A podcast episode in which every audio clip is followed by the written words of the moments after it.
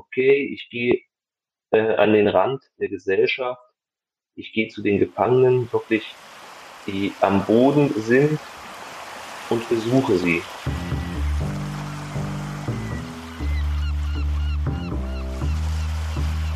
So ein Tag beginnt eigentlich mit der Lebenkontrolle. Das heißt, die Tür wird aufgemacht und je nach Bediensteten eher lauter oder netter nachgefragt, bist du noch da?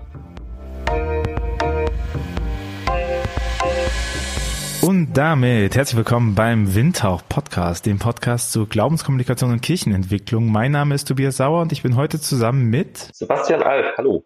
Hallo Sebastian, wer bist du, was machst du? Ich bin Gefängnisseelsorger in der JVA Tonner in Thüringen und das, da gehe ich mit Gefangenen, äh, rede mit ihnen über wahrlich Gott und die Welt, gehe mit ihnen raus, feiere mit ihnen Gottesdienste, bete mit ihnen, begleite sie einfach im Leben. Gefängnisseelsorger. Wir haben eine unausgesprochene Tradition in diesem Podcast und der, die bedeutet, die Person, die mit was Neuem kommt, muss es erklären. Äh, du bist der erste Gefängnisseelsorger in diesem Podcast. Deswegen ähm, hol uns mal ein bisschen rein. Was macht die Gefängnisseelsorge? Warum gibt, warum gibt es und was macht die Gefängnisseelsorge? Also die Gefängnisseelsorge ist äh, nicht irgendwie ein katechumenaler Overlord, sondern es ist einfach Begleitung. Wir haben schon im Matthäusevangelium im 25. Kapitel ja äh, die Trennung der braven Schafe und äh, bösen Widder. Und da steht ja schon, ihr wart, äh, ich war im Gefängnis und ihr habt mich besucht. Das sehe ich als mein Auftrag, zu sagen, okay, ich gehe äh, an den Rand der Gesellschaft, ich gehe zu den Gefangenen, wirklich die am Boden sind und besuche sie. Ich will sie nicht irgendwie missionieren oder hast du nicht gesehen, sondern bei ihnen sein, ihnen helfen und wenn sie Fragen haben, auch Antworten geben. Also bist du ein kirchlicher Besuchsdienst? Im Endeffekt äh, könnte man das so sagen, aber das ist auch äh, bitte nicht negativ sehen, denn Besuch ist, äh, das haben wir in Corona auch gesehen, ist wesentlich mehr als nur nicken und ja, ja, sondern wirklich da sein für die Menschen. Äh, wo, was, womit zeichnet sich Dasein aus? Also an sich ist es so, dass nicht jeder Gefangene mit mir sprechen will. Die, die äh, mit mir sprechen wollen, stellen einen Antrag, beziehungsweise ich bin ja Gefängnisseelsorger und kein Gefangenenseelsorger. Äh, wir Gefängnisseelsorger sind auch für die Angestellten, für die Bediensteten, Psychologen, Sozialarbeiter, Ansprechpartner in der Anstalt. Nur unsere Arbeit fokussiert sich mehr auf die, äh, zumindest in der JVA Tonne, auf die äh, Gefangenen. Und die stellen einen Antrag, wenn sie mit mir sprechen wollen. Also sie haben schon eine gewisse Offenheit gegenüber mir. Manche fragen nur nach Tabak. Manche wollen äh, einfach mal über ihre Probleme reden, ob mit Familie, ob äh, Trauerbegleitung, Entlassungsängste, gerade das Chaos, das reingekommen sind. Das sind ganz unterschiedliche Probleme und manche haben dann wirklich äh, spirituelle Fragen, wo sie dann anfragen, wie sieht das aus, was macht Kirche da, äh, wie ist das in der Bibel gemeint, können Sie mir da mal auf die Sprünge helfen? Lass uns gleich nochmal drauf gucken auf die Arbeit konkret, aber ich würde ganz gerne auch aus eigenem Interesse ein bisschen erfahren über den Ort, an dem du arbeitest. Sowohl konkret, äh, was ist die JVA Tonner, aber auch, was ist Alltag von Gefängnis? Deswegen äh, Part 1, äh, JVA Tonner, keine Ahnung, hier in Trier haben wir ein kleines Jugendgefängnis, das kannst du dir mit einem Auge angucken, ist ein dicker Block.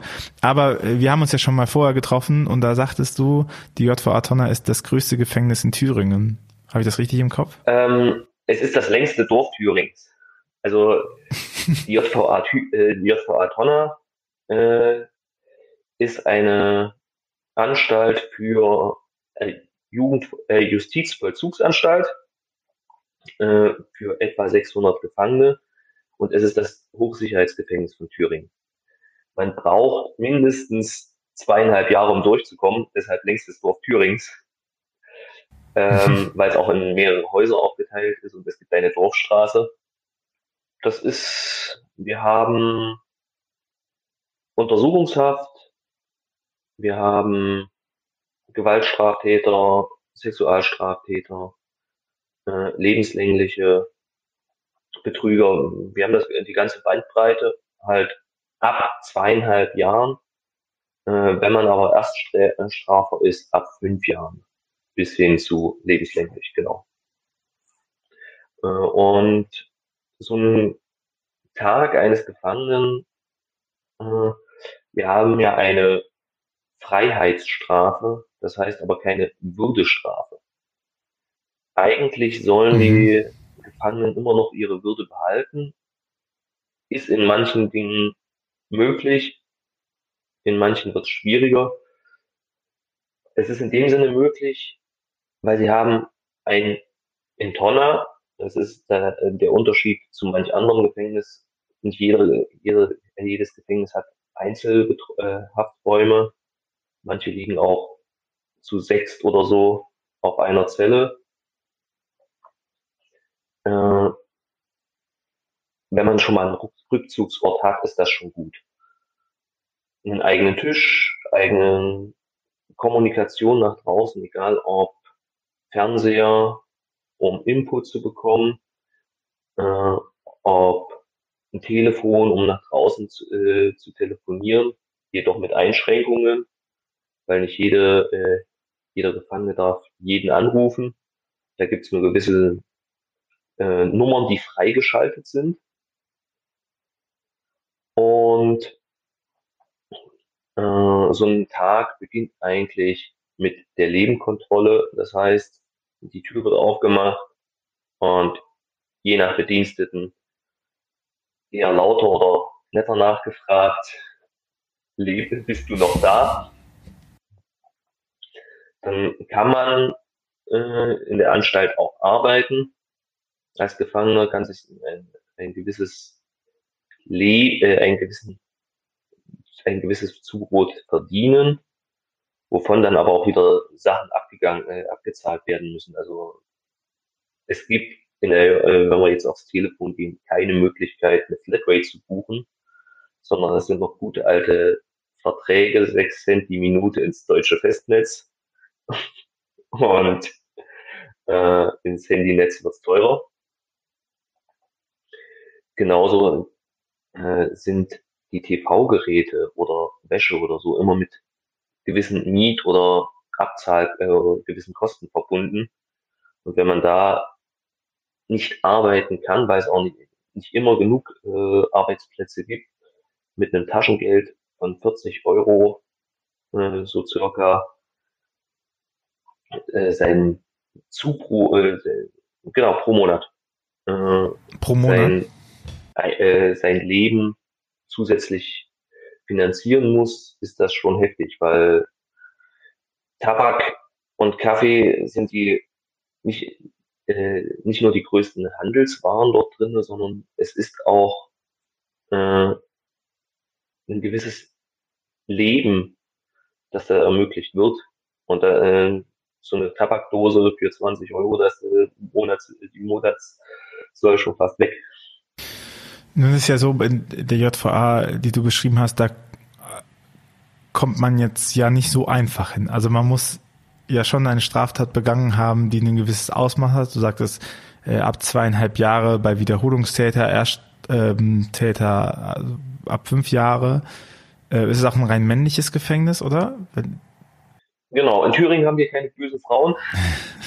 äh, die äh, verurteilten Frauen, da gibt es mit Sachsen eine äh, äh, Kooperation, die kommen nach Chemnitz. Und Sonst ist in Thüringen nur Männervollzug bei den fünf, äh, fünf Anstalten. Äh, das wäre in Hohenleuben. Das ist bei Kreuz, Gera die Ecke. Äh, unter Marsfeld ist bei Meining und Suhl Goldlauter bei Suhl. Und in Arnstadt gibt es dann noch ein Ju eine Jugendstrafanstalt. Jetzt gibt es ja immer wieder auch die Bewegungen, die ja auch äh, sagen, dass, na ja, gut, die sind halt da ja auch in einem Gefängnis, weil sie was verbrochen haben und nicht in einem Centerpark oder anderen Urlaubseinrichtungen, ne? Ähm, so der Struggle. Hol uns da mal so ein bisschen rein, ne? Du hast gesagt, es ist eine Freiheitsstrafe, aber keine Würdestrafe. Trotzdem beginnt der Tag damit, dass die Tür aufgemacht wird und geguckt wird, ob man noch lebt. Also, wie ist die Balance zwischen diesen äh, beiden berechtigten Interesse von irgendwie Strafvollzug und trotzdem Würde erhaltend? Naja, ähm, es ist ja auch eine, die Anstalt hat ja auch eine gewisse Fürsorgepflicht für die Gefangenen. Deshalb ist ein Suizidversuch oder Suizidgedanke schon wesentlich äh, schlimmer in der Anstalt oder auch in ihrem Krankenhaus oder so. Da müssen sie ja was dagegen tun äh, als draußen. Draußen hat man die Freiheit zu sagen, okay, ich schmeiß mich vor den Zug.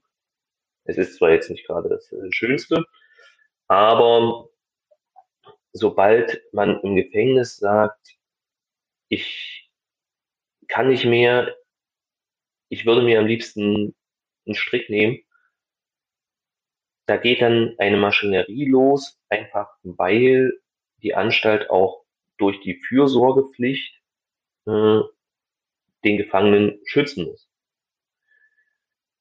Andersrum ist es aber so, dass äh, es bei manchen Sicherungsmaßnahmen, wie dem letzten, äh, in so einem äh, Duktus der, des, Lebens, äh, des Lebensschutz, dem sogenannten BGH, besonders gesicherter Haftraum, man könnte es fast vergleichen wie mit einer Gummizelle, äh, denn es ist ein komplett freier Raum, wo, wenn nichts mehr geht, um die Eigen- und Fremdgefährdung äh, zu minimieren, der Gefangenen äh, Papierschlüpfer anbekommt und auf eine Matratze geschnallt wird.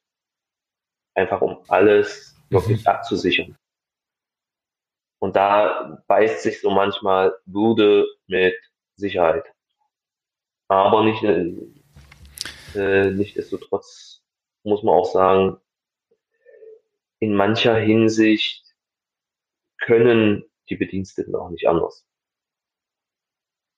Einfach um die Sache zu deeskalieren. Da werden wir in Tonne auch noch äh, wenig angefragt, äh, denn wir könnten vielleicht schon mit einem ganz anderen Ansatz äh, wesentlich früher beruhigen. Denn es gibt einen großen Unterschied zwischen uns Gefängnisseelsorgern und den restlichen Anstaltsbediensteten. Wir unterliegen dem Seelsorgegeheimnis und die anderen müssen immer wieder Protokoll führen. Also selbst Psychologen oder Ärzte haben zwar eine gewisse äh, ärztliche Schweigepflicht, aber eine eingeschränkte Schweigepflicht. Wenn die irgendwie sowas mitbekommen wie Suizid oder, äh, oder eine Androhung von einer Straftat oder so, dann müssen die das weitermelden. Und wir sind da vollkommen raus. Wir müssen dann auch damit leben, wenn uns ein Gefangener sagt, ich will mich umbringen und wir ihn dann nicht davon abhalten können. Vorweg einmal der Hinweis, äh, wenn äh, du Suizidgedanken hast oder äh, Suizid denkst, dann äh, hast du die Möglichkeit, dir Hilfe zu holen. Ähm, da die Verweis an die Telefonseelsorgen. Ich finde, das ist beim Thema Suizid immer auch dazu zu sagen. Ähm, ansonsten, dass diese, diese Grenzbereiche von Würde zeigen sich ja auch in anderen Kategorialämtern. Ne? Also wenn du Krankenhausseelsorger bist oder in Altenheimen unterwegs bist, dann Seelsorgende, dann dann hast du das auch ja ne mit mit ähm, äh, mit Fixierung zum Beispiel oder die Frage von Demenz, wie gehst du damit um mit unterschiedlichen Bedürfnislagen und so. Also ich glaube, dass das ja die allergrößte Herausforderung ist, ne? Würde zu bewahren zeigt sich ja erst als Herausforderung an Punkten, wo auch andere vermeintlich berechtigte Interesse eigentlich würde einschränken ne? oder so. Also mit einem Schlipper auf, einen, auf einer Matratze schlafend hat ist ja genau der gegenteilige Ausdruck davon. Aber äh, genau, was du sagst, ist ja auch sehr interessant, ne? weil, weil die Frage, die ich mir ja stelle und auch mit dir ganz gerne erörtere, ist ja, welchen Sinn und Zweck hat es, dass, äh, dass Kirche überhaupt Seelsorgende stellt äh, ins Gefängnis rein. Ne? Oder weil, welchen Mehrwert hat ja auch das Gefängnis davon? Wenn, denn ich bin der festen Überzeugung, dass die Privilegien, die Kirche hat in der Gesellschaft, sich nur dadurch rechtfertigen lassen, auch in Zukunft, dass wir daran arbeiten, herauszufinden, warum das überhaupt notwendig ist. Ne? Könnte das vielleicht auch einfach jemand anderes machen, ähm, dann glaube ich, fallen solche Sachen auch. Aber eine Sache hast du ja ange, an, angemerkt, ähm, die Gefängnisseelsorgenden und vielleicht ja auch noch andere Dienste, das kannst du gerne gleich nochmal ergänzen, haben zum Beispiel die Möglichkeit, mit Gefangenen zu reden in einem vertrauensvollen Verhältnis, also so, dass sie nicht befürchten müssen, dass das, was sie sagen, ihre Haftsituation verändert. Also da sind wir Gefängnisseelsorge die äh, einzigen, die wirklich so eine Stellung haben. Denn alle anderen sind eingeschränkt durch ihre Meldepflicht. Wir als Gefängnisseelsorger können da wirklich alles aufnehmen. Die Gefangenen dürfen alles sagen. Nicht immer sagen die Gefangenen alles, weil sie kommen ja auch nicht aus dieser Zwangssituation raus, von wegen, ich muss irgendwie etwas geben, um etwas zu empfangen, beziehungsweise ich muss aufpassen, was ich wie sage, weil ansonsten äh, geht das in die Hose.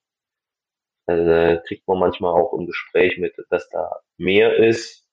Äh, nichtsdestotrotz glaube ich einfach, dass auch viele Gefangenen dann auch zu uns ein anderes beziehungsweise größeres Vertrauen haben als meiner Meinung, äh, meiner, äh, äh, als vielleicht zu einem äh, Psychologen oder einem Sozialarbeiter, die auch sehr wichtige und sehr große Aufgaben haben, weil ich kann zwar bei der Wohnungssuche oder bei der Entlassungsvorbereitung so ein bisschen mithelfen, aber ich kann jetzt nicht meine ganze Arbeit darauf aus Schuldnerberatung und hast nicht gesehen äh, ausrichten. Genauso bin ich kein Psychologe, um da wirklich tiefenpsychologisch da an die Straftat oder Vergangenheit ranzugehen. Ich kann die Personen begleiten, ich kann ihnen Ratschläge geben, aber therapieren ist nochmal etwas ganz anderes als Seelsorge, als Begleitung, als vielleicht das Leben auch in einen anderen Kontext setzen, in einen göttlichen. Lass uns da gleich gerne nochmal drauf gucken, so die Frage von ähm, Sozialarbeiter, äh, Psychologe oder psychologische Betreuung, Psychologin und ähm, Seelsorgerin. Aber du hast gesagt, ihr seid die Einzigen, die das können. Der psychologische Dienst, der soziale Dienst hat keinen Schweige, Schweigepflicht oder zähl, zählst du sie unter Gefängnisseelsorgende mit dazu? Sie haben ein eingeschränktes äh, ein eingeschränktes äh, Schweiggebot. Das Problem ist, wenn irgendwie etwas Straftatrelevantes kommt, wenn irgendwie suizidale Gedanken kommen, wenn ein neuer Fall aufgerissen wird, dann mhm. müssen die das weitermelden. Mhm. Also, äh, das ist der Unterschied zwischen zu uns Gefängnisseelsorgern ein Gefangener, der meinetwegen wegen Raub sitzt und eine Woche später, als er noch draußen war, einen Mord begangen hat, das aber noch nicht rausgekommen ist. Das müssten die Bediensteten und die Angestellten weitermelden. Mhm. Wir müssen die Klappe halten. Wie geht's dir damit? Es ist nicht immer einfach, äh, aber ich denke auch, das ermöglicht ein, an, ein anderes Herangehen, sowohl an die Gefangenen als auch umgekehrt, weil dann auch ein anderes Vertrauensverhältnis entstehen kann. Mhm. Und da ist dann halt bei uns Supervision in jeglicher Rolle, äh, vielleicht auch geistliche Begleitung gefordert, dass wir auch wenigstens das mal verarbeiten können und aussprechen können. Aber nichtsdestotrotz äh, gilt immer noch das äh, Seelsorgegeheimnis, also Namen fallen da sowieso dann raus. Das ist ja schon faszinierend, weil ich meine, keine Ahnung, im Jugendalter diskutiert man ja solche Sachen wie, kann Gott einen Stein erfassen, äh, erschaffen, der so schwer ist, dass er ihn selber nicht heben kann. Also so scholastische Denkmuster. Und eine Sache ist ja auch immer so, so ein Grenzfall, äh, in diesem Fall war es Beichtgeheimnis irgendwie. Also zählt das Geheimnis das Geheimhalten so sehr als Wert gegenüber der Tatsache, dass man zum Beispiel einen Mord aufklären könnte oder Diebesgut zurückgeben oder oder was zum Fall mit dazugeben und so. Ne? Das ist ja die schon die spannende Spannung. Ne? Also wenn man irgendwie auch sagt, man arbeitet am Guten oder so, sich die Frage zu stellen, ist das nicht Verschleierung? Wie hält man es aus? Ja, sich gemeint, also man macht sich ja ein Stück weit gemein. Ich, keine Ahnung, vielleicht ist das aber auch Ausdruck von Seelsorge, zu sagen, man, man stellt die eigenen Bedürfnisse eigentlich zurück und arbeitet halt mit dem anderen und begleitet, ne? Und das ist dann eben nicht deine Sache, äh, sondern äh, die Sache von der Person. Aber man, also korrigiere mich, aber man macht sich ja schon ein Stück weit gemein mit der Sache, indem man halt sagt, okay, ich, ähm, ich sage es ihm ähm, nicht. So. Was passiert, wenn er sich suizidiert, ne? Was passiert, wenn äh, die Beute halt weggeht? So, das ist ja nicht, ist ja nicht, äh, ist wahrscheinlich nicht unalltäglich, aber ist, ist ja auch nicht unrealistisch, dass das passiert. Genau.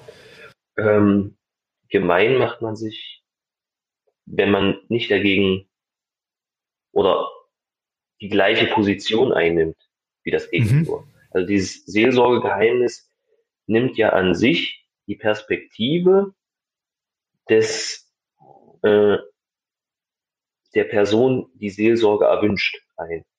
Und dann, äh, wenn wir jetzt bei, bei dem Fall bleiben, der Räuber hat, äh, hat danach einen Mord begangen, hat es mir gesagt, dann halte ich die Klappe, weil er das Vertrauen zu mir hat und es nicht möchte, dass ich das sage. Nichtsdestotrotz versuche ich dann im Gespräch darauf hinzuwirken, dass er selbst äh, dahin äh, zur Polizei geht und äh, dafür gerade steht, sich das eingesteht, beziehungsweise im äh, suizidalen Gedanken dasselbe wie die Telefonseelsorgen zu sagen, hier, es gibt vielleicht noch eine andere Variante, es gibt vielleicht was Lebenswertes, in deinem Leben. Lass uns mal schauen. Zu sagen, mhm. wir lassen die Entscheidung bei dem, der Seelsorge möchte, aber wir versuchen trotzdem, böse gesagt, an das Gute in ihm zu appellieren. Und das ist ja dann die spannende, der, der spannende Grad, dass man dann halt nicht der moralische Klugscheißer wird, oder? Genau. Da wirklich dann äh, die Entscheidung den Menschen überlassen und nicht, dass wir die Entscheidung abnehmen. Äh, und da äh, bei Straftaten, jetzt in dem Beispiel, dass Straftaten schon begangen wurden, gibt es ja immer noch andere Instanzen, die die Rolle haben, wirklich diese Straftaten aufzudecken. Das ist ja nicht äh, meine Rolle zu sagen, ich muss da äh, an der juristischen Gerechtigkeit mhm. vorher schon nur so mitarbeiten. Dafür gibt es ja andere Instanzen. Das ist ja nicht meine Rolle. Ja, ja, ich, ich weiß, ich, ich meine, ich, ich würde auch immer wieder behaupten, ich bin ein mieser äh, Seelsorger, weil genau, ich glaube, diese Eigenschaft ähm, bekomme ich nur mit sehr viel Mühe hin. Also die mhm. Haltung zu sagen, ich sage dir jetzt nicht, wie es zu sein hat oder ähm, das ist jetzt sein Weg und nicht mein Weg oder ich, ich erkläre, also ich, ich positioniere mich jetzt nicht dazu und so. Das also in, äh, also positionieren kann man sich. Also das, das ist ja das Interessante in Seelsorge. Es ist nicht immer nur zu sagen, ja, ich höre dich, sondern Seelsorge ist immer ein Wechselspiel, dass man sagt, okay, ich höre dich, ich habe diese Einstellung, aber ich lasse dich so, wie du sein willst und nicht, wie ich dich haben will. Ja, ich, ich, ich finde das enorm herausfordernd. Also ich glaube, das, das ist ja voll die, ähm, voll die Balance, dass das auch so rüberkommt, weißt du? Also dass man, dass man es halt schafft, dass die andere Person sagt, ach ja, krass, der hat mir was mitgegeben und ich höre das halt mit oder die hat mir was mitgegeben und ich höre das halt mit, ohne das Gefühl zu haben, die Person will, dass ich mich jetzt verändern muss. Ne? Also so, sondern äh, dass man, dass man halt diese äh, diese Balance halt auch hält und so. Was würdest du sagen, was äh, was für die Gefangenen, mit denen du zu tun hast, ähm, der größte Mehrwert darin ist, mit dir zu reden oder dass es dich gibt? Vielleicht kriegst du ja manchmal Feedback und so, ne? Dass sie, äh, das ist ganz unterschiedlich. Also wir haben, das hängt immer davon ab, woher, äh, warum sie zu uns kommen. Also bestes Beispiel die Gottesdienste, die wir feiern. Äh, da gibt es, wie auch in einer Gemeinde sonst, die, die wirklich tief im Glauben verwurzelt sind und sagen, ich will dahin. Es gibt die Interessenten, die sagen, ach, ich höre es mir mal an, mal schauen, was es gibt. Es gibt die, die sagen, okay, hier, ich komme da mal raus und sehe mal meine Freunde. Und in mancherlei Hinsicht gibt es auch, und das kommt hoffentlich nicht in der Gemeinde vor, äh, die, die versuchen da irgendwelche Absprachen und Geschäfte zu tätigen. Sowas wird auch versucht, durch eine gute Zusammenarbeit mit Sicherheit und äh, mit der Freizeit und uns kann man das minimieren, endgültig ausschließen kann man das glaube ich nicht, weil die dürfen nie vergessen, dass es trotzdem Straftäter sind, die im Gefängnis sitzen. Das meinte ich ja, ne? Die sind, also in dieser JVA mit diesen Voraussetzungen sind die da nicht mal gerade aus Versehen reingeraten, sondern all das, was man kriminalistisch genau. auch weiß, kann man ja sagen, okay, höchstwahrscheinlich haben die schon eine Geschichte hinter sich und das ist jetzt ein, eine Zwischenstation in dieser Geschichte, die sie in die JVA gebracht hat, ne? Zwischenstation würde ich noch nicht mal sagen. Also Station ja. Also hopefully end, hopefully äh, Turning Point, aber ich meine, es geht ja um Resozialisation als Begriff, ne?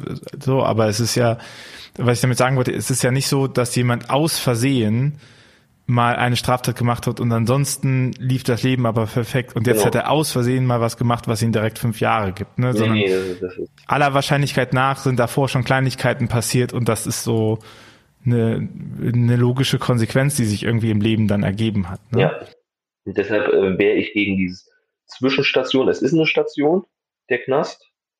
Es ist hoffentlich mhm. eine Station, die irgendwann wieder zu Ende ist. Aber Zwischenstation äh, hört sich für mich an wie ein kleiner Moment, den man auch ausradieren kann. Und mhm. diese Station ist nicht mehr ausradierbar. Der Gefangene, selbst wenn er entlassen ist, ist gebrandmarkt und hat schon von der Gesellschaft, die nach meinem Eindruck immer mehr sagt, lieber ein Verwahrvollzug, das heißt Zelle zu und gut ist äh, und nicht mehr ein Resozialisierungsvollzug. Äh, die Gesellschaft fokussiert das immer mehr, habe ich das den Eindruck, um sich davon abzuschotten. Manchmal muss man sich äh, abschotten äh, und für die Gefangenen ist hoffentlich diese Zeit im äh, Gefängnis auch Möglichkeit, um übers Leben nachzudenken. Aber es hat auch immer noch Nachwirkungen auf später. Und da ist Resozialisierung genauso gefordert wie im Vollzug selbst. Denn meistens ist es bei den Gefangenen so, dass sie, du hast das so schön gesagt, schon eine Geschichte haben. Ich würde es provokant äh, bezeichnen, unser Ziel sollte nicht Resozialisierung sein, sondern Sozialisierung. weil es schon massive Probleme im Vorfeld gab. Ich habe eine Zeit lang im ehrenamtlichen Vollzugsdienst, äh, ehrenamtlichen Besuchsdienst gearbeitet, äh, um das mal auszuloten, ob das etwas wäre, Nähe, Distanz und äh, Strafe und Mensch sehen. Äh, und da bin mhm. ich bei den Erstgesprächen dann ganz schnell, äh, ganz schnell gewechselt, nicht von was für ein Verhältnis haben sie von ihren, äh, mit ihren Familien, sondern eher zu der Frage, wie viel Heime haben sie denn durchgemacht? Weil es immer wieder dieser Heimhintergrund mhm. oder äh, wirklich miese Familienverhältnisse gibt. Äh, ich weiß jetzt nicht, wer es gesagt hat, aber es gibt dieses geflügelte Wort. Täter sind, äh, sind auch Opfer gewesen. Und das kriege ich in den Gesprächen auch immer wieder mit. Ich, ich meine, das ist ja keine neue Erkenntnis eigentlich, dass sich Traumata fortpflanzen, ne? Und es, jemand, der zum Beispiel Gewalterfahrungen äh, selber Kind erlebt hat, ist, äh, hat eine höhere Präferenz dazu, selber Gewalt anzuwenden in seiner Erziehung. Ne? Man, man lebt ja das nach, was man irgendwie so mitbekommen hat. Und das, ich meine, das ist ja auch schon eine krasse Herausforderung oder irgendwie auch wichtig, nochmal sich klar zu machen, dass, äh, dass, dass niemand als Straftäterin geboren wird und niemand wird als guter Mensch geboren und niemand wird als schlechter Mensch geboren, sondern dass also in die Familie hinein, das macht das soziale Umfeld, aber von der von der Basis genetisch her ist es ja nicht so, sondern dass da so viele Faktoren mitspielen und so viel Geschichte mitspielen, dass dass ein Mensch irgendwann an diesen Punkt kommt, äh, wo das mit passiert. Und das meine ich nicht entschuldigend, äh, aber ich möchte das schon, glaube ich, äh, in, in Kontrast zu diesen der hat sich ja selber dazu entschieden, das zu machen. Ne? Und wenn man irgendwie so seine kleinen Entscheidungen anguckt, die man selber so trifft und die ehrlich reflektiert, da muss man ja auch sagen, nicht alle Entscheidungen, die ich treffe, habe ich so richtig selber entschieden und bewusst gesagt. So, ich, ich greife nicht bewusst zur ungesunden Ernährung oder so. Ne? Das, das ist ja manchmal auch so ein, so ein verkürztes Bild zu sagen, ja, ja, du bist halt keine Ahnung, du bist halt unsportlich, weil du keinen Sport machst, selber schuld oder so. Und, aber auch in so simplen Sachen wie Sport machen oder sich gesund ernähren stecken ja so viel, wie ist mein Umfeld, wie ist mein Stresslevel, wie gut kann ich mich regulieren, was ist mein Selbstbild, äh, äh, welche Möglichkeiten habe ich, so, so viel da drinne, ne, die, die ich ja gar nicht so, die ich natürlich beeinflussen kann und wo ich auch bestimmt auch daran arbeiten kann, dass ich sie beeinflusse, aber die jetzt nicht immer bewusst gesetzt werden, sondern auf einen Autopilot, auf, auf einem Autopilot laufen, ähm, den ich halt, den ich halt mein Leben lang mir aufgebaut habe. So. Und Routinen, die man sein Leben lang aufgebaut hat, zu ändern, sind halt, ist halt auch arsch schwierig. So. Genau. Und daran siehst du gerade äh, auch die Herausforderung, äh, bei der Gefängnisseelsorge. Also es ist dieses Zwiespalt zum einen, es gibt eine Geschichte, aber es gibt auch eine Freiheit, um sich für die Tat zu entscheiden. Und genauso ist das äh, mein Vorteil oder unser Vorteil als GefängnisseelsorgerInnen, äh, dass wir sagen, okay, wir dürfen auf die Person gucken. Die anderen Behandlungsteams, Bedienstete und hast du nicht gesehen, müssen primär auf die Straftat gucken und auf den Straftäter oder die Straftäterin. Wir dürfen auch mhm. die Person in Blick nehmen oder stärker die Person in Blick nehmen. Äh, die Psychologen und Psychologinnen, ähm, die nehmen genauso, müssen ja auch ganzheitlich ein bisschen rangehen, weil vieles äh, muss in der äh, Vergangenheit aufgearbeitet werden, damit dann Handlungsoptionen für die Zukunft geschmiedet werden können. Aber es ist straftatzentriert. Also wir können auch mal mhm. über einen äh, äh, über ein Familienverhältnis reden mit einem Gefangenen, das überhaupt nichts mit der Straftat zu tun gehabt hat. Also wir können wirklich meinetwegen sagen, okay, äh, der Totschläger hat seine Frau äh, im Affekt getötet. Das ist ja der Unterschied zwischen Mord. Äh, bei Mord gibt's immer noch einen Vorsatz. Äh, aber wie kann man, äh, wie können wir jetzt die Probleme mit der, mit den Kindern aufarbeiten? Was für einen Psychologen jetzt ja äh, primär ist, wie kriege ich meine Gewaltaffinität unter Kontrolle, dass ich das nicht wieder mache, dass ich nicht wieder so auspicke. Genau. Beziehungsweise auch, wo kommt die Gewaltaffinität auch her, ne? Ja. So. Aber dann lass uns doch mal gucken, wenn wir jetzt irgendwie sagen, okay, es gibt ähm, soziale Mitarbeiter, also Sozialdienste, es gibt psychologische Mitarbeitende, es gibt seelsorgerische Mitarbeitende und es gibt äh, JustizvollzugsdienstlerInnen. In, in welchen welche unterschiedliche Profile und Ansätze, du hast ja gerade schon so ein bisschen angesagt, äh, wirken denn ein und natürlich für mich dann interessant, äh, welchen Sinn und Zweck hat in diesem Kontext der seelsorgische Dienst? Also äh, mal in Abgrenzung zu den anderen Diensten gesehen, was macht, was machen die anderen Dienste? Äh,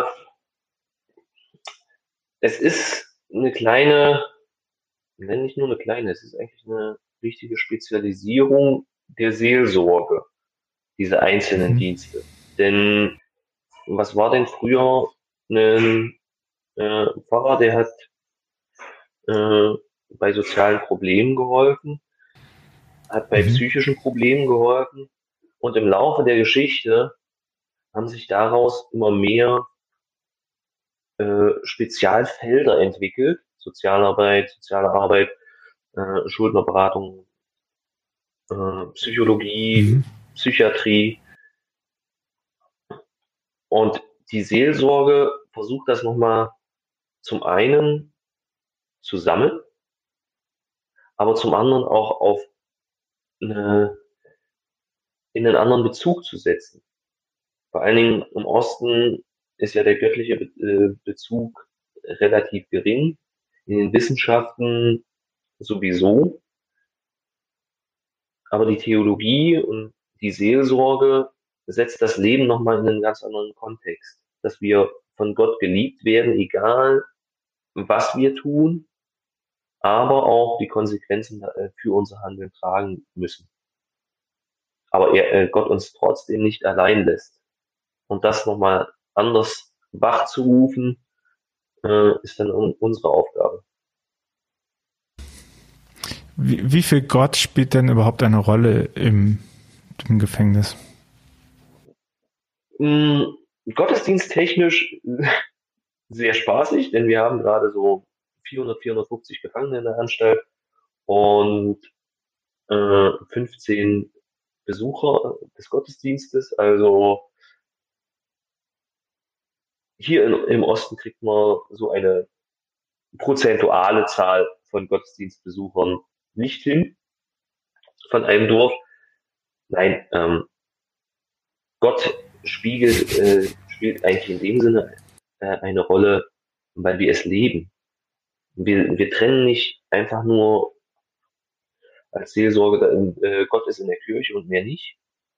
Und das, was wir in den Gesprächen äh, machen, in den Ausführungen oder so, das ist jetzt nicht mit Gott in äh, Berührung, sondern wir agieren schon allein aus dem Auftrag, Jesu zu den Gefangenen zu gehen und sie zu begleiten, mhm. wenn es passt, auch in Worten das Evangelium zu bezeugen, aber wir bezeugen eigentlich das Evangelium in den Taten. Und das macht, glaube, ist, glaube, ein großer Unterschied äh, von Kategorialseelsorge zu äh, pfarreilicher Pastoral. Pfarreiliche Pastoral möchte in Worten das Evangelium bezeugen, was auch wichtig ist.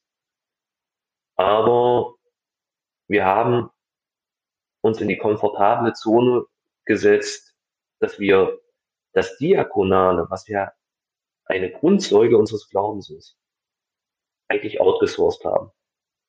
An Caritas, an Diakonie, und an Kategoriales.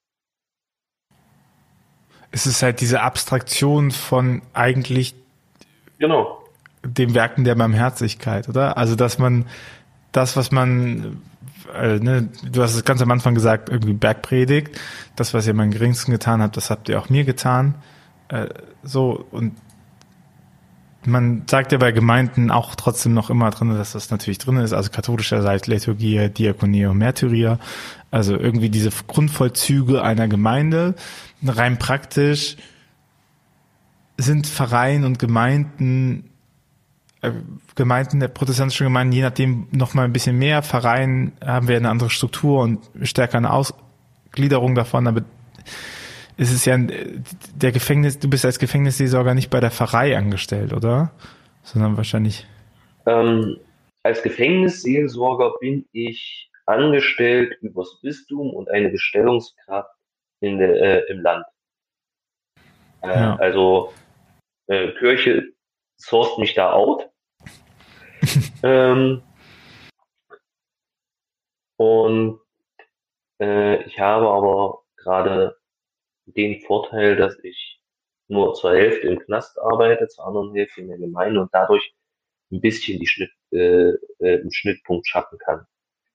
Aber meistens ja. ist es so, dass Gemeinde eine eigene Zelle ist, die äh, Liturgie und Martyria äh, und Koinonia sehr durch äh, das Gemeindeleben äh, erhält, aber die Diakonia eigentlich äh, nicht immer so präsent hat. Also eine Gemeinde würde immer sagen, wir haben doch äh, die, äh, die grünen Damen oder die ins Krankenhaus gehen oder die, äh, die Caritas-Helferinnen, die die Geburtstagsgrüße ausgeben.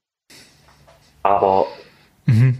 es gibt wenige Gemeinden, die auch mal sagen, okay, wir machen ein Projekt mal mit äh, Empfängern von Bürgergeld oder so. Es ist ja das Spannende, ne, weil ich hatte dazu auch schon mal vor Ewigkeiten einen Preacher Slam irgendwie so geschrieben, da ging es immer um Eucharistie und damit, dass eigentlich ähm, Jesus mit, äh, mit den Ausgestoßenen das äh, Abendmahl immer wieder Abendmahl gefeiert hat, so oder immer wieder mit denen gegessen hat. Ne? Das ist ja eigentlich zieht sich das durch Neue Testament durch und äh, der Slam beging mit den Worten: Wo sind die ganzen, wo sind die ganzen Nutten?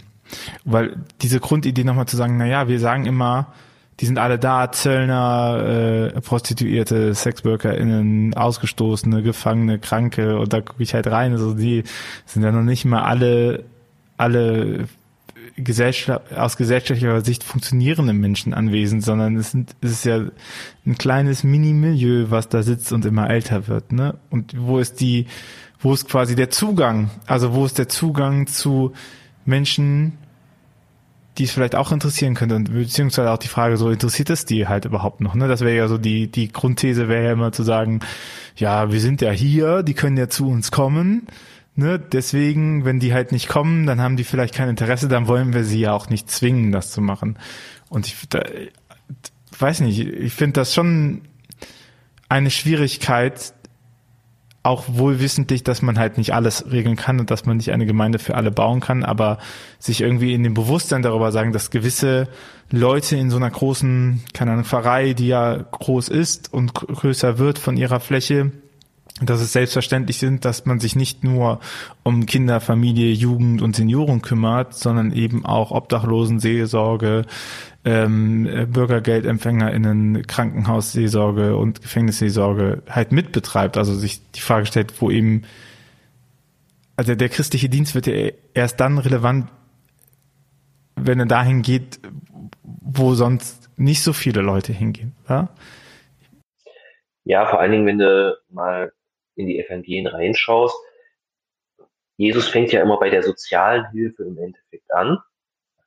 Und dann bleiben ein paar hängen.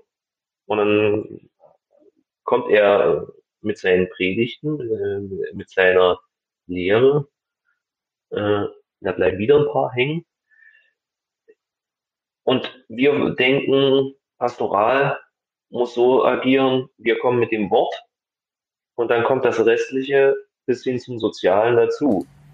Mhm. Wo man, glaube, das Ganze auch wieder ein bisschen auf den Kopf stellen sollte. Äh, ich will jetzt nicht die äh, Wissenschaft, also die Theologie oder die Tradition äh, kleinreden, denn das nicht. Nur wir äh, müssen die Theologie, das Ganze reflektieren, damit wir es wieder nach außen tragen können. Und dann muss es aber äh, bei der sozialen Hilfe ansetzen. Ja, es, also Glaube braucht halt einen gewissen Praxisbezug, genau. oder? Genau, und das ist einfach der Praxisbezug, äh, damit auch äh, dann erstmal die, ich weiß nicht, ob du die Bedürfnispyramide kennst, äh, da heißt es ja, ja von wegen erst Essen, Trinken, dann Bildung und ganz oben äh, wird dann erst die Frage nach Gott gestellt. Aber so müssten wir eigentlich, glaube auch ein wenig eher mal überlegen, von wegen dass ich kann einen Hartz IVer nicht mit dem Zweiten Vatikanum kommen, äh, wenn er nicht mal seinen Kaffee bezahlen kann. Also ich habe einen mhm. entlassenen Gefangenen, der äh, mir gesagt hat, ich komme gerade mit den Stromrechnungen und Nachzahlungen nicht mehr hinterher. Ich sehe keine Perspektive. Es wäre leichter, wenn ich wieder äh, einfahre. Und wenn ich da sage, na dann beten wir mal ein Vater unser und dann wird wieder alles gut. Ich glaube, das würde nicht mal einem Arzt helfen, der sagt, ich muss meine Praxis irgendwie finanzieren. Das, ja, ne, das hört man ja immer wieder in Dokus. Also ich meine, mein Wissenschaft über Gefängnisse sind irgendwelche Dokus, die ich mir mal angeguckt habe. Und so ein Satz, den man immer wieder hört, ist ja auch, dass sich dass es auch diesen Punkt im Leben von Menschen gibt, wo sie sich fast schon freuen, ins Gefängnis reinzufahren, weil sie sagen, da kümmert sich wenigstens, oder hier habe ich einen geregelten Ablauf. Und auch, ich meine, was man ja nicht vergessen kann, wie viel, wie viel Herausforderung Alltag ist für so viele Menschen, jetzt nicht nur in der Gef in der Gefängnisseelsorge, ne? So, dass, dass die sagen, okay, dieser, dieser Komplex, der mir die Freiheit nimmt, in dem fühle ich mich wohler als in dem Alltag, wo ich Freiheit habe. Ne? Das ist bestimmt nicht für alle so, ich möchte das mit Vorsicht zitiert haben, aber das, also ich denke mir so, was muss alles passiert sein oder welche Überforderung muss da alles ähm, drinne stecken, dass man sagt, boah, ich lasse mir lieber ein bisschen die Freiheit nehmen, nicht ein bisschen, ich lasse mir die Freiheit nehmen, weil ich dann eher zurechtkomme, als wenn ich das habe. So, also, was da auch an vielen Schritten äh, gegangen werden muss wieder, dass man, dass man den Alltag, dass man im Alltag überleben kann. Und ja, das fängt schon allein mit der Entlassung an. Also äh, es gibt viele, die äh, vor der Tür dann stehen, obdachlos, wissen nicht wohin, krieg, äh, wissen nicht woher sie Finanzen beziehen, äh, wie das Ganze la laufen kann. Und ein Sozialarbeiter für 100 äh, Gefangene, der kann halt auch nicht überall die Entlassungsvorbereitung so wunderbar stemmen, dass, dass dann schon allein ein geregelter, äh, geregeltes Leben oder geregelt sicheres Leben äh, danach sein könnte. Und äh, den Gefangenen, den ich gerade angesprochen habe, da war es der Fall. Äh, da gab es einen Ausgang vorher. Eine Wohnung wurde besucht, wurde besichtigt, die wurde auch äh, in Anspruch genommen, aber weil es der erste Ausgang war, war es so Überforderung, dass er gar nicht mitbekommen hat, dass das eine massive Bruchbude war, die, äh, die er dann nach zwei Tagen wirklich äh, aufgegeben hat, bis ins Obdachlosenheim und die ganze Wohnungssuche, die ganze Ummeldung und so begann dann wieder von vorne. Und dass man dann in so einer Situation sagt, Also im Knast war es wärmer. Ich hatte eine Arbeit. Ich hatte wenigstens auch irgendwie soziale Kontakte, äh, wenn sie auch nicht immer mir gut getan haben. Mhm. Äh, das ist schon heftig, wenn man das dann auch hört. Und ich meine, da sind wir ja auch so ein bisschen wieder bei dem Anfang, den wir hatten, dass es eben nicht diese, dieser eine Tatmoment der Effekt ist, der die Person dahin gebracht hat an die Stelle und ins Gefängnis gebracht hat, sondern ich finde, daran merkt man ja total, dass da eine vollkommene Überforderung im Alltag, was, was wir beide wahrscheinlich so als Normalltag ne, uns überfordert Alltag ja höchstwahrscheinlich nur auf einem, auf einem geringeren Niveau, aber dass man irgendwie sagt so, boah, ich kann das alles, ich kann das eigentlich nicht aushalten oder ich habe gelernt, vielleicht anders, ich habe gelernt, den Alltag so zu leben, wie ich gemerkt habe, dass der mich eigentlich mhm. nicht äh, an gute Punkte führt, ne? Und, und, aber äh, wenn man danach halt rausgelassen wird und gesagt wird, ja, schade Schokolade, äh, viel Spaß, viel Spaß im Alltag, jetzt bist du ja wieder, jetzt bist du ja wieder frei, musst dich halt freuen, ne? Das ist, also Alltag ist einfach Herausforderung und, und Spiritualität und Glaube bezieht sich doch auch so ein bisschen auf diesen Punkt, ähm, äh, Kontingenzerfahrungen, äh, nicht Kontingenz, sondern resilient auch gegen Alltag zu werden, indem man sich die Frage stellt, warum bin ich eigentlich hier, ne? Was, was habe ich überhaupt mit mir anzustellen? Was, was, wie möchte ich die Welt sehen und wonach möchte ich eigentlich handeln? So und das äh, löst das Problem nicht, aber das stellt nochmal die Fragen, äh, die vielleicht eine, genau, eine gewisse äh, Zugkraft in Richtungen haben kann. Jetzt habe ich vergessen, was ich sagen wollte. ja, ich glaube, es ist nicht, Spiritualität löst kein Problem. Spiritualität bezahlt dir nicht die Rechnungen. Spiritualität und Glaube ähm, äh, bewirkt keine Wunder. Also Gott manchmal schon, aber darauf würde ich jetzt im Zweifel auch nicht bauen. So, dann ist ja natürlich schon die Frage, wofür dann Seelsorge überhaupt ist, ne? Weil äh, kann ja nicht sein, dass man dann einfach so seelsorgerische Beruhigungspillen den Leuten mitgibt und dann sagt, so jetzt ist fertig, schade, jetzt bist du raus, sondern ähm, ja. Naja, ähm, du hast schon recht, dass es in gewisser Weise auch Beruhigungspille sein kann, denn allein geteiltes Heil, äh, Leid ist halbes Leid. Es ist einfach so. Ähm, wenn jemand mitgeht, fühle ich mich bestärkt, kann meine Freude, die auch im Knast vorkommt, äh, zum einen vermehren, zum anderen mein Leid mindern und es auch nochmal manche Situationen nochmal anders abgeben. Weil in unserem Leben gibt es mhm. auch vieles, wo wir ehrlich sind, nichts dafür können, was trotzdem leidvoll ist, was uns runterdrückt. Und wenn wir dann sagen können, okay, es gibt Stellen, an denen ich es loswerden kann, an denen ich es abgeben kann, vielleicht sogar in einen anderen Sinn stellen kann, äh, ist das nochmal wesentlich aufbauender. Also in, meinem, in meiner Gemeinde sage ich auch immer, den Firmling. Es wird nicht sein, dass uns Gott auf einmal äh, die rosa-rote Brille schenkt.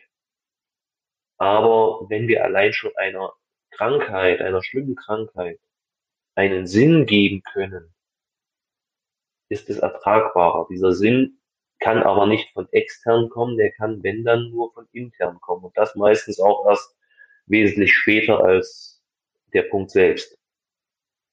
Ja.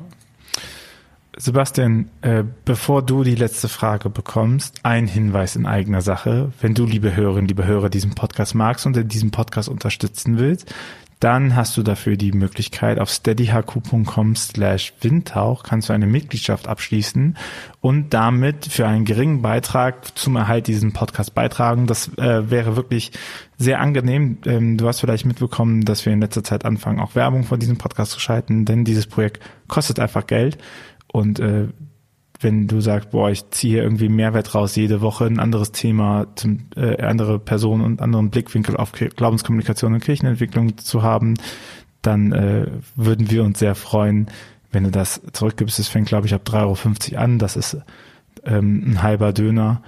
Das äh, ist ein, ein Kaffee, äh, äh, ähm, ein Kaffee im Café. Also wenn du das, wenn du das möglich machen kannst, dann würden wir uns sehr darüber freuen. Wenn du natürlich kein Geld hast, dann äh, sorg immer erst für dich und dass es dir gut geht, bevor du spendest. Was uns auch hilft, ist ähm, die Folgen weiterteilen, die Freunde empfehlen, äh, eine WhatsApp äh, schicken an die Person, wo du glaubst, boah, das könnte könnte sie interessieren. All das hilft uns, diesen Podcast voranzubringen und ihn auch zukünftig für dich kostenlos zu produzieren. Sebastian, die letzte Frage an dich. Was wünschst du dir von für eine Kirche der Zukunft? Dass wir unsere engen Kreise öffnen. Dass wir sagen, okay, äh, ich weiß, äh, dass Person X oder Y jetzt nicht die äh, massiven Geldmittel haben, nicht immer kommen will oder vielleicht sogar irgendwelche Straftaten hat. Aber wenn wir wirklich Kirche sein wollen, sollten wir uns auf unsere eigene Brust schlagen und sagen, ich will den Menschen kennenlernen und nicht einfach nur deren Brieftasche. Vielen, vielen Dank für deinen Einblick in die Herausforderungen äh, von Glaubenskommunikation äh, und Kirchenentwicklung im Blick vom Gefängnisseelsorger. Sebastian, vielen Dank. Danke, dass ich da sein durfte. Sehr gerne. Vielleicht bis zum nächsten Mal. Mach's gut. Tschüssi. Ciao. Dieser Podcast ist eine Gemeinschaftsproduktion von Ruach Jetzt und der Evangelischen Arbeitsstelle für missionarische Kirchenentwicklung und diakonischen Profilbildung MIDI. Produziert von Ruach Jetzt. Mehr Informationen findest du auf windhauch.ruach.jetzt.